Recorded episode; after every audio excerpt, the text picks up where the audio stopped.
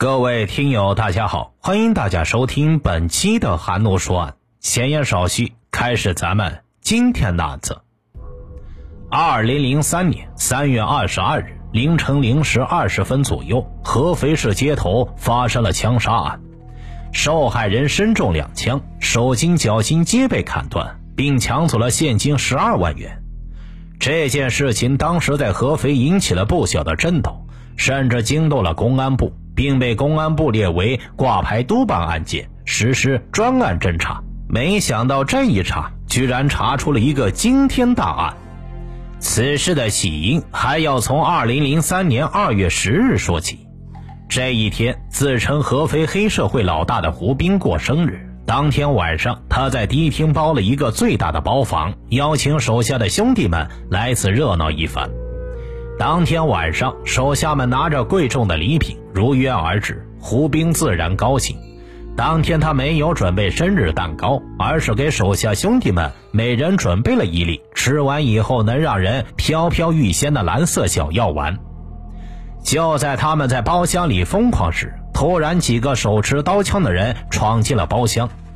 这几个闯进包厢的人一看里面坐的是胡兵，顿时一惊，然后转身就走。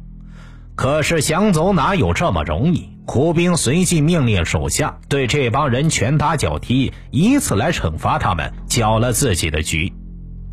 事后，胡兵为了不让那帮人报案，就命令手下给那帮人拿了四万块钱，以此来作为封口费。那帮人碍于胡兵的势力，只能忍气吞声的收下，也没有选择报警。此事本以为就这样悄无声息的结束了，因为在胡斌的眼里，在合肥他就是老大，谁也不敢对他或他的手下动一根手指头。但令他没想到的是，就在一个月后，他手下的一位得力干将胡旭东就出事了。二零零三年三月二十二日凌晨二十分左右，在外替胡兵收完赌账的胡旭东提着十二万元现金，准备送到胡斌在城老港设的赌场里去。可没走多久，他就发现后面有人跟着他。他下意识地加快脚步。就在这时，从他前面走过来两个人，手里端着双管猎枪，迎面指着他。他以为是劫财的。便将手里的钱高高举起，但来人并不是为了要钱，而是为了要他的命。胡旭东见势不妙，拔腿就跑。可就在他跑的过程中，枪声响了，他中弹后应声倒地。随后，两人拿着刀跑向胡旭东，对着他就是一顿乱砍。而后，持枪的人又在胡旭东的腿弯处补了一枪。此时躺在地上的胡旭东看了一眼行凶的人，很快就明白了这里面的事情。行凶的人见胡旭东没了动静，就坐上了早已准备好的桑塔纳轿车走了。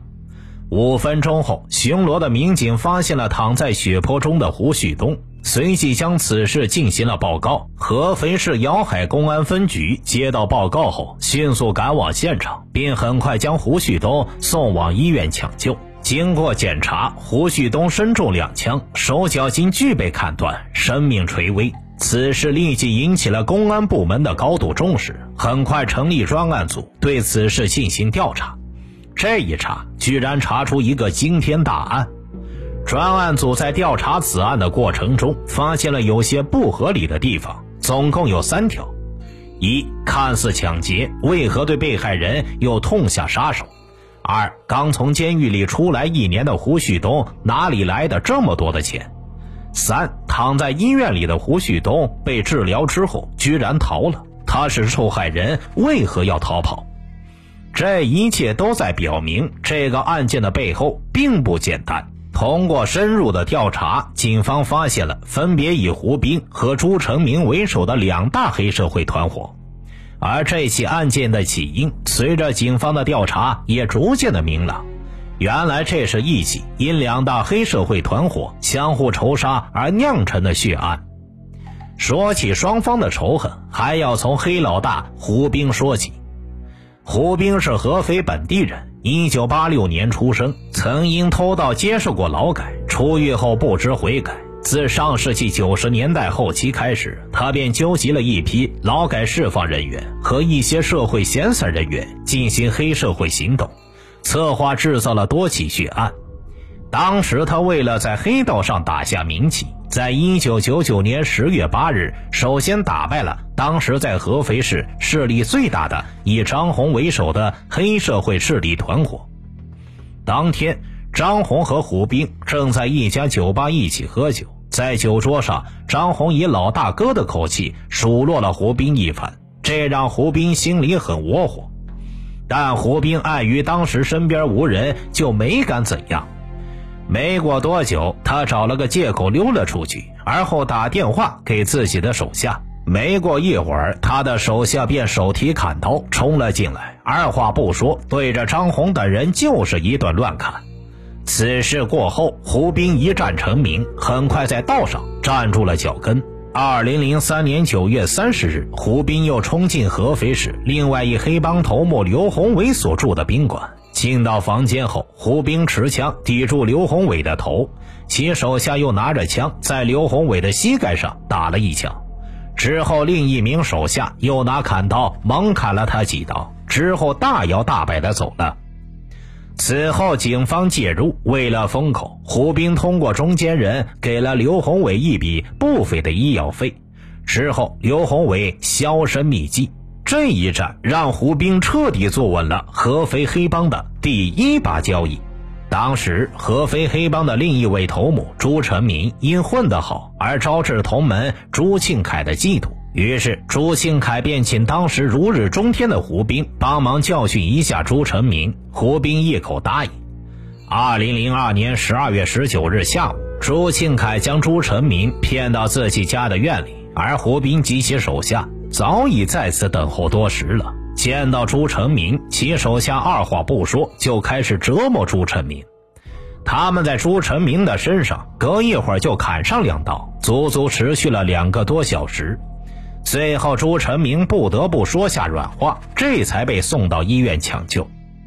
打完朱成明，胡斌的声望和身世在合肥黑道上到达了顶峰。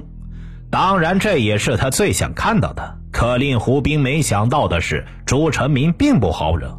这次受辱让他记在了心里，他时刻想着报复胡斌。之后，他纠集势力，经过几个月的策划，于二零零三年三月二十二日晚，在合肥街头将胡斌的手下胡旭东用枪打伤，并割断了手脚筋。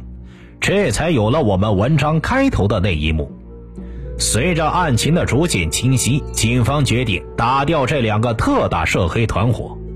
警方的方针是抓大放小，意思是先抓朱成明，而对另一位黑社会头目胡斌暂时先不动。二零零三年六月十八日中午，警方在铜陵市将朱成明抓获。随后不久，警方经过一系列的缜密调查。又将以朱成明为首的黑恶势力团伙其他成员全部缉拿归案，至此，在社会上引起恶劣反响的“三二二”枪杀案成功告破。小的已经抓住，下面的重点就是抓胡兵这条大鱼了。当时虽然警方的侦查工作是秘密进行的，但是胡斌还是听到了风声，于是全部都躲了起来。但当他们发现警方的重心主要是抓朱成明时，好像对他们并不怎么感兴趣，于是便又都放松了警惕。其实他们哪里知道，此时警方已经布下了天罗地网，只等着他们往里钻了。首先钻进来的便是那位请胡斌帮忙收拾朱成明的朱庆凯。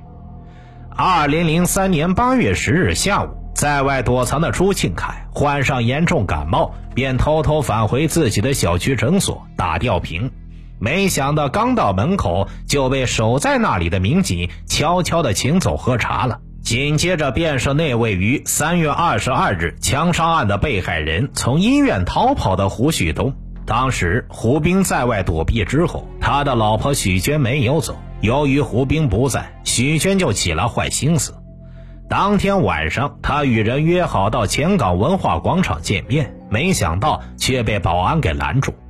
许娟也许是大姐大当惯了，看到保安既然敢拦她，他便叫来胡斌的手下与保安打了一架，但没想到的是，居然打输了，这也太给他们黑社会丢脸了。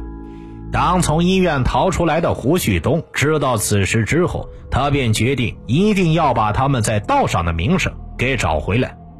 但当时正是警方调查黑社会案件的重压时刻，因此许娟也不想让胡旭东出事，于是就约胡旭东一起喝茶，劝他消消气儿。可令他们想不到的是，当胡旭东刚一出门，就被早已守候在那里的公安人员请去喝茶了。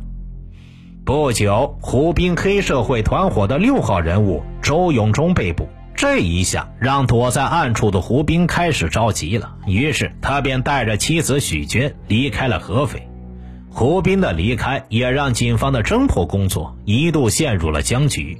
但很快，警方就摸清了胡斌的踪迹，他带着妻子躲到了上海。随即，合肥警方迅速赶往上海。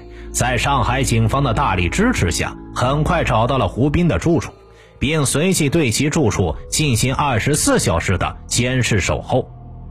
但是此时的胡斌不知是彻底害怕了，还是具有反侦查能力，在外守候的警方始终不见屋内有人走出来。为了不打草惊蛇，公安人员在屋外始终坚守，轮番上阵，就不信屋里的人不出来。二零零三年十月三日中午，屋里走出来一男一女两个人。警方通过辨认得知，那女的就是胡斌的妻子许娟，而她出来的目的就是给屋里的人买饭。警方通过饭盒的数量分析，屋里肯定还有人。很快，公安人员开始行动，他们迅速冲进屋内，发现一个自称陈先进的人正在屋里，但并没有发现胡斌。这又是怎么回事呢？原来陈先进就是胡斌，为了出逃方便，他一直使用的是他亲属的身份证。但这一切又怎能瞒过对胡斌早已了如指掌的合肥警务人员呢？在大量的事实下，胡斌不得不承认他的真实身份。至此，合肥称霸一方的黑老大胡斌落网。随后，警方又趁热打铁，将胡斌在合肥的收入来源地设在老城港的赌场一举端掉。当看到警方真要动手以后，胡斌黑社会团伙的其他成员全部跑了。之后，经过大半年的追凶，合肥警方跑了大半个中国，终于将此团伙的所有成员全部缉拿归案。至此，危害合肥的胡斌黑社会团伙彻底被摧毁。胡斌黑社会团伙被缉拿归案以后，警方通过调查发现，该团伙除了故意伤害、寻衅滋事、聚众斗殴等犯罪活动以外，还通过开设赌场获取大量的非法收入。二零零一年，胡斌指示手下在合肥市陈老港开设赌场，在赌场，他们主要以抽佣金的方式获得收入。据警方从赌场搜查到的部分账目显示，仅2003年春节后一个半月的时间，赌场就获得纯利润426万元，其中最多的一天居然高达29万元。胡斌等人有了赌场源源不断提供的金钱保障，因此他们在进行犯罪活动时就更加有恃无恐。除此之外，他们还想把控和垄断合肥到杭州的客运线。为了获得这条客运线，他们将合肥所有的大客车组织起来，逼迫车主统一票价、统一排班，并达成收取保护费的意向。为了确保自己的利益不受损害，胡斌等人还购买了大量的各种猎枪、自制枪和小口径步枪等枪支。这些行为已经严重危及到了群众的生命财产安全，严重破坏了经济和社会的生活秩序。合肥警方经过一年半的艰苦侦查，共抓获涉案嫌疑人五十七名，其中胡兵团伙成员三十四名，缴获各类枪支十九支。除此之外，通过深挖此黑社会团伙，警方又侦破了各类积案六十六起。二零零五年一月十四日，黑老大胡斌被判处死刑，其手下分别被判处二十年到六个月不等的有期徒刑。至此，胡斌黑社会团伙彻底覆灭。值得一提的是，胡斌在听完判决之后，青筋暴露，想要从椅子上站起来。他在法庭上用戴着手铐的手指着法官大喊：“我是有罪，但罪不至死。我的家人会告你们的。”但是在铁证的面前，胡斌的冤枉现在一点也不冤枉。当时有记者采访他，他不止一次的问记者：“我真的有这么坏吗？”别人都说我胡斌讲义气，够哥们儿。我也不是对一般人下手，我打人都是有因有果。我有罪，但罪不至死。在即将执行死刑前，他最终放不下的就是他的妻子许娟。此时，他的妻子作为同案犯，被判处了有期徒刑十年。在人生的最后，胡斌给妻子留了一封遗书。在遗书中，他是这样写的：“我最遗憾。”没能让我俩有个儿子，真对不起。我有好多好多话想对你说，但写不下去，请原谅。我国早在二十世纪八十年代就开始进行严打，持续开展扫黑斗争，但为何在当时黑社会犯罪活动还会出现反弹呢？这主要是因为中国特有的帮会文化。江湖文化在当时那个社会环境里依然有着很大的影响。众所周知，中国是世界上封建制度历史上最长的国家之一，因此，封建社会后期落后的社会制度和地下的生产力，造就的中国特有的帮会传统和江湖文化的残余影响，还是根深蒂固的。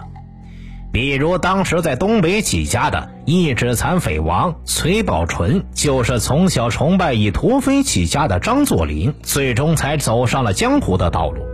除此之外，还有一个原因，就是当时我国正处在社会转型时期，大量农村失业人口为寻求生活的来源，不断涌向城市，成为流动人口。加上当时城市的各个领域接纳有限，也就导致了大量失业人口的存在。再加上当时我国已经加入世贸组织，许多国内企业面对国际挑战，导致大量企业倒闭，从而产生大量失业的人口。以上种种都为犯罪产生了滋生的土壤。但随着我国经济状况的巨大改善，再加上各项制度已趋于完善，滋生犯罪的土壤被一点一点铲除，黑社会生存的环境已基本不复存在。听大案要案，观百态人生，我是说书人韩诺，关注我，了解更多精彩大案。好了，这个案子就为大家播讲完毕了，咱们下期再见。